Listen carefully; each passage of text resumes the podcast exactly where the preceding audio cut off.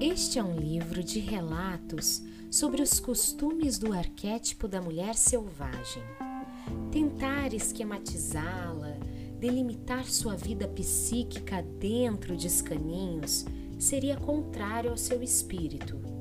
Conhecê-la é um processo permanente, é um processo que dura a vida inteira. E é por isso que essa obra é um trabalho permanente. Assim, seguem-se algumas histórias a serem usadas como vitaminas para a alma, algumas observações, alguns fragmentos de mapas, pedacinhos de resina de pinheiro para grudar penas em árvores como sinalização do caminho e algum mato rasteiro amassado, guiando o trajeto de volta a El Mundo Subterrâneo, o nosso lar psíquico.